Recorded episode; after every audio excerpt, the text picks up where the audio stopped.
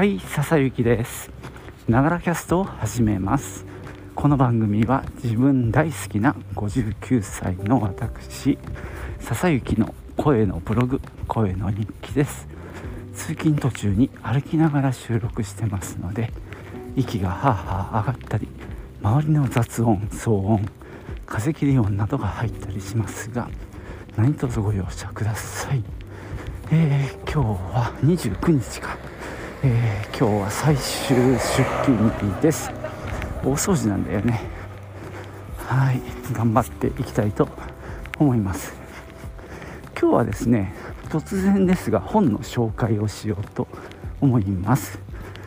えっ、ー、とねついでにジェントルマンっていうね本を最近読んだのでそれをね紹介しようと思います。じゃあ行ってみよう。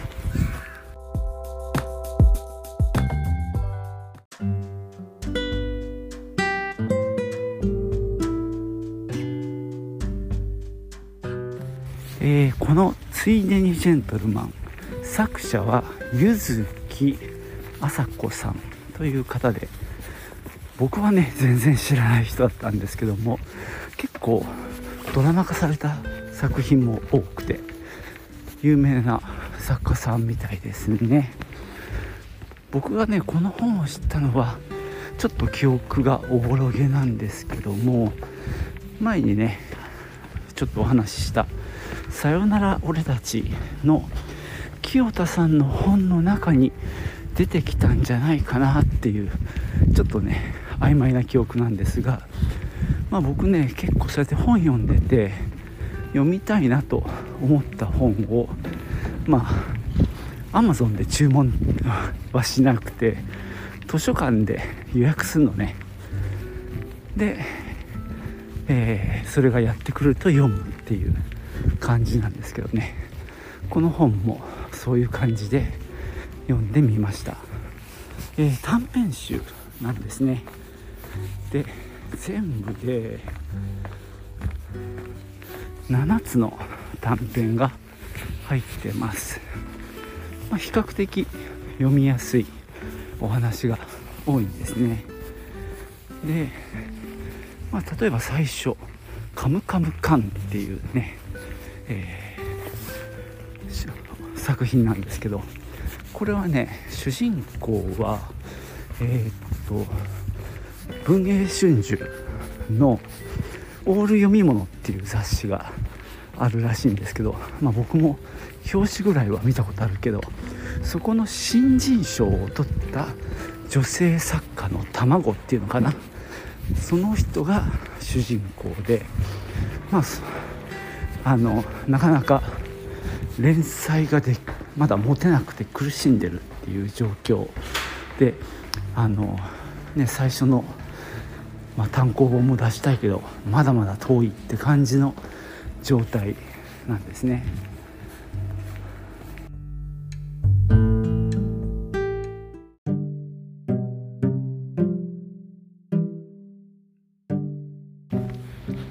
まあその彼女がですね編集者と打ち合わせをするのが文藝春秋の1階にあるというなんだろう喫茶店なのかサロンなのかちょっと分かんないんですけども、まあ、そういうところがあって、まあ、そこで、まあ、編集者に結構厳しいことを言われて、まあ、彼女も落ち込んだりしてる状況なんですね。でそこにですね実は文藝春秋の創業者である菊池寛の胸像、まあ、胸から上の銅像なんでしょうかねが置いてあるんですよ。でそのそばに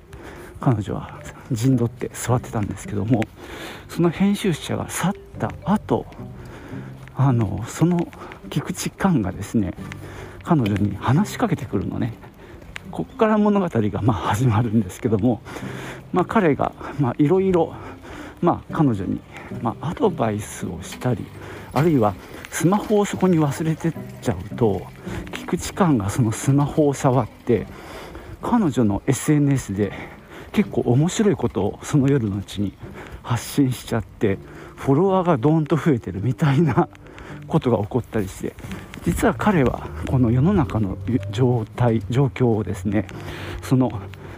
なんだろう見渡していたんだよね。その喫茶室で。だからよく分かってるみたいで。でなんかすごい発信もうまくてみたいな感じで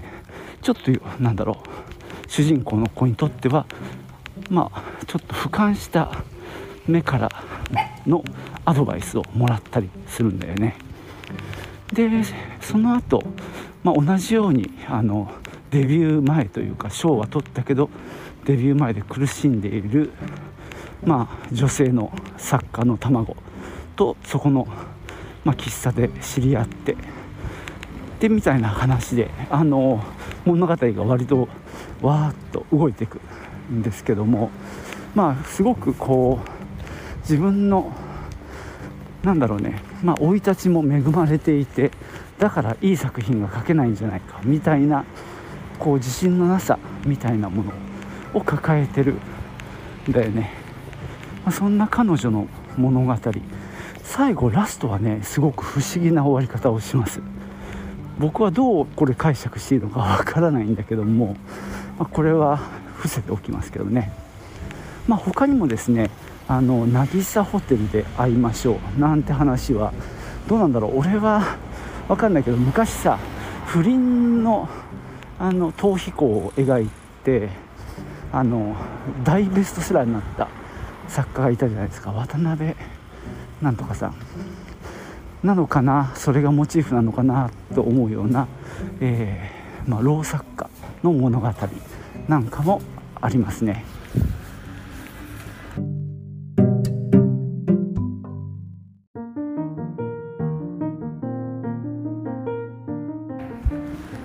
まあその話ではそのまあ売れっ子作家だった、まあ、男のまあ老いてからの話なんだけど本人まだねその売れっ子だった若かった頃の自分のイメージを自分なんだろうでまだ自分をそういうふうに捉えてるんだけど、まあ、実際はそうじゃないっていうちょっと悲哀が入ったような物語なんだよね。でその小説の舞台となったホテルが、まあ、この短編小説の、まあ、舞台でもあるんですけども、まあ、そこへ行けばまあ馴染みの客っていう、まあ、VIP 待遇されるんだけどね。でもまあなんだろう。ちょっと素敵な女性になんかちょっと軽く声かけちゃうみたいなところがあって、まあ、多分昔はそれで OK で逆にあのー、なんだろう。向こうが気をよくしてくれた時代もあったみたいなんですけどもなんか割と最後の方でねそのその乗客である主人公の男に対して大変申し訳ないんだけどあのお客さん他のお客様からクレームが出てますなんて言われちゃうなんていうところがあってまあなんだろうな。で対照的なのはねその主人公の男と、まあ、ひょんなことで親しくなった子連れのあのお父さんなんだよね。で彼から見れば全然、まあ、冴えないまあ体の。で、まあ、そのホテルも昔はおしゃれで高級感があったんだけど今はもうそういう子連れ OK みたいな感じでかなり、まあ、騒がしい雰囲気になってて彼はそれも気に入らないんだけどさ。でもまあその若い子連れのお父さんとちょっと仲良くなりながらそこで親交を深めていくまあそうしたくてそうしたって感じでもないんだけどただ彼はなんだ小説のネタとして彼をちょっと観察したいっていうのはあったのかもしれないんだけどね。でもまあ最後の最後そのおあの主人公の彼はそのお父さんは子連れで来てんだけどさその奥さんがいないことに対して別れたか何かだと勘違いしてんだよね。でも実際はただ単に あの職場仕事から抜けられなくて後から合流してくる。でその合流してきたところでその小説は終わるんだけどまあ、その辺りのなんだろう。結構こうそういう男のなんだろうなメンタリティとかそのとなんだろうなかっこつけるようなところをこううまくこうおちょくってるって感じがしますよね。まあ、あと他にもねあのやっぱ同じ傾向なんだけど、えっと、エルゴとフリンズ氏っていうのがあってこれは僕は一番面白かったんだけどまあ主人公のまあ、えー、結構なんだろう偉いクラスの、まあ、部長クラスなんでしょうかね。男。でまあまあお金もあって時間もあってっていう男がまあ多分部下の若い20代の女性をまあ誘って寿司を食べに行ってまあ落とす気満々みたいな状況ででそこへ行くとなんだかすごいこじゃれたお寿司屋さんででまあ大体そこで行けばあの成功するみたいな場所らしいんですね。彼はそういうふうに使っていて、まあ、他にも似たようなカップルがいるっていうお寿司屋さんで最初はねその雰囲気で始まるんだけど突然ですね赤ちゃん連れの若い母親が登場してそっからね場面なんていうか物語が急展開するというか彼女は要はそのこじゃれた店に全く合わない場違いな雰囲気でやってくるわけですね。で、まあ、多分本当に卒入をしたっていう日の記念にそこのお店の向かいのマンションに住んでるのかなで何かの機会にそこのマンションのオーナーさんの方と、まあ、知り合いになってでその方にまたねよかったらうちの店まあその血縁者弟がやってる店って言ったのかなそこに遊びに来てなんて言われたんでやってきましたって感じですごいあの明るい感じでである意味生活感があふれる感じでやってくるっていうところなんですよね。まあ、僕も読んでてええー、と思ったんだけどでまあいる客とかシェフなんかもまあお呼びじゃないよ感満載なんですよね。でもそうやって実際にそこのオーナーに電話をすると確かにそうだっていうことになったんでしぶしぶ相手をするっていうことになるんですけどもまあその彼女が結構な食通でまあワインもいきなりいいワインをパッてそのリストから見つけ出すんだよね。で主人公の男は逆にそれは聞いたことはあるけど価値は分かってないみたいなレベルのもの。でそれを飲むこと。1本ボトルでもらってそれを飲むでえー、それに合わせたお寿司を作ってもらうから私の指示通りにやってみたいな感じで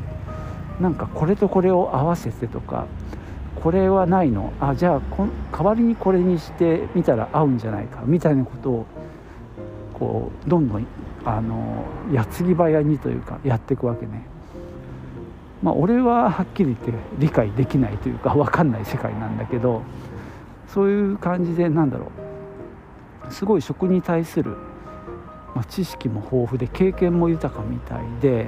そうやって、まあ、シェフをさ顎で使いながらあの自分のおまあ、食べたいものをあの注文していく。その中でその主人公の男が連れて行ったその若い女性もその突然現れた、まあ、若いお母さんにだんだんこう引き寄せられていく。っていう感じなのね。だから男としてはさ自分の段取りがもう根本から狂っちゃってその静かな雰囲気でこうまあ口説こうみたいなことだと思うんですけどもそれがなんだか雰囲気がガランと変わっちゃってもう作戦大失敗みたいな感じなだけじゃなくってその連れてった女性がそのおお母さんの方に惹かれてくっていうあたりがこの辺のこの小説の面白さですね。で私もそれ食べたいななんていう話になってその若いお母さんが頼んだやつをね。でなんかだんだん女性他にもさあのそういうカップルがいるんだけどだんだんそうやって女性同士があの会話を始めて交流していく感じになっていくのね。でまあ最後の最後は、まあ、彼女は1時間ぐらいいてで食べたいものを食べてでボトル1本開けてでなんだろう。帰っていくって話なんだけどまあその彼女たちもなんだか店を出た後も一緒になんかじゃあ一緒に帰ろうみたいな感じになっちゃって、まあ、男たちは完全にねあの置いてけぼりというかそんな感じの話なんですよ。でこれってまあ男が上にいていろいろ説明しながらみたいなマンスプレーニングってやつですねその男性がまあ知識量で上回っていてそれを女性に教えるっていうこう上下関係を、まあ、あの作ってしまうみたいな状況の、まあ、逆バージョンみたいな感じですね。つまりその若いママのお母さんの方がいろいろ知ってるわけ。だからシェフも要は分かんないみたいなところを言ってくるのでそこのでまあその感性も多分豊かなんでしょうね。そのこれとこれを合わせると美味しいはずだみたいな。でそういうチャレンジ精神とかやったことはないけどこれにしてみたらどうだろうみたいなところとか全然こう保守的じゃなくってその食とか味に対して。非常になんだろう自由なんだよね。まあ、そういう人の登場で、まあ、逆に男性がまあちょっとやり込められちゃうっていうか別に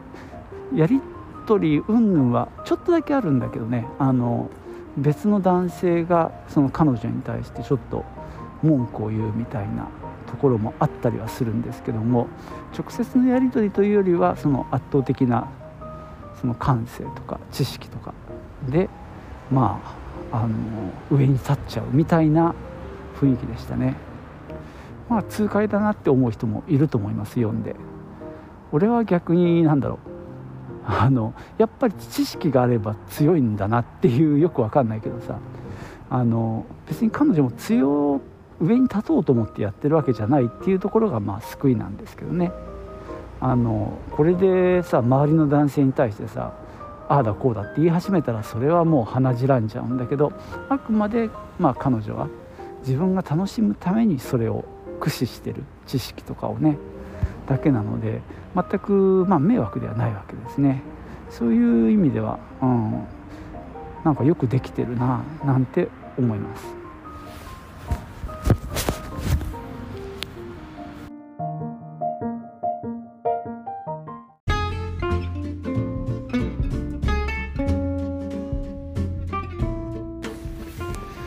はいそんなわけでね今日は柚木麻子さんの「ついでにジェントルマン」「ついでにジェントルマン」という短編集の話をしております。まああと他にはですね例えば「足短おじさん」なんて話もあってこれ足長おじさんにかけてるんですけども、まあ、主人公の女性が、え、ふとしたことで世界の名作文学全集みたいなものを読んでめちゃくちゃ感銘を受けるんですね。で彼女がそこから得たまな、まあ、結論っていうのがその主人公の、まあ、女の子だと思うんですけどはまあなんだろう努力してとかなんだろう頑張ってあるいは自分をあの向上させて幸せを得るんじゃなくって誰かの助けによって幸せを得てるんだっていうことに彼女は気づくんですね。でじゃあ私もそうなろうっていうふうにあの考えてそこから行動していくっていう話なんですよ。結構突拍子もない考えにも見えるんですがもしかするとこれ真実かもしれないですね。そんな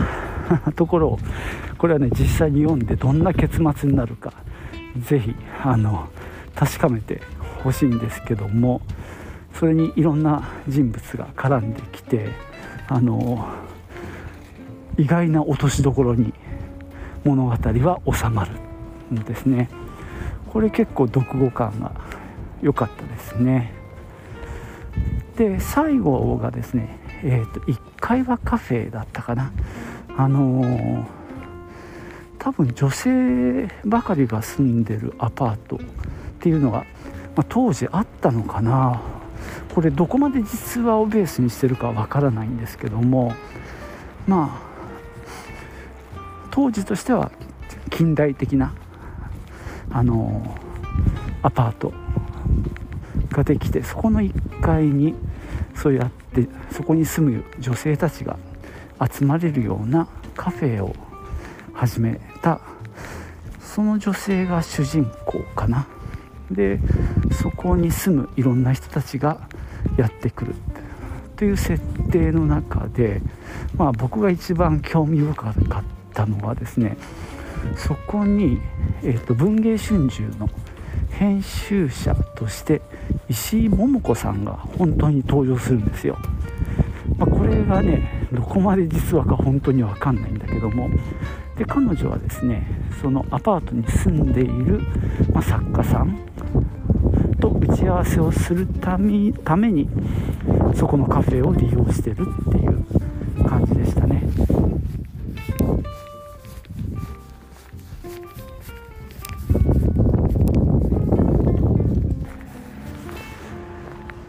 まああの話としてはそこのカフェを立ち上げる時に援助をしてくれたのが実は菊池寛なんですね。あので菊池寛も登場します。でこれねこの短編集のその1作目最初の話の「カムカムカン」でも登場するんですけども最後にもまたやってきてえー、1作目ではねそのなんだろう。もう亡くなった後の話としてあの出てくるんですがこの時は生きてる菊池寛さんが出てくるんですけども、まあ、彼が、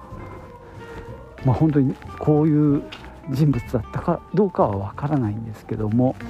そんな話が絡んできたりしてまあちょっとねあの変やっぱり変な男性。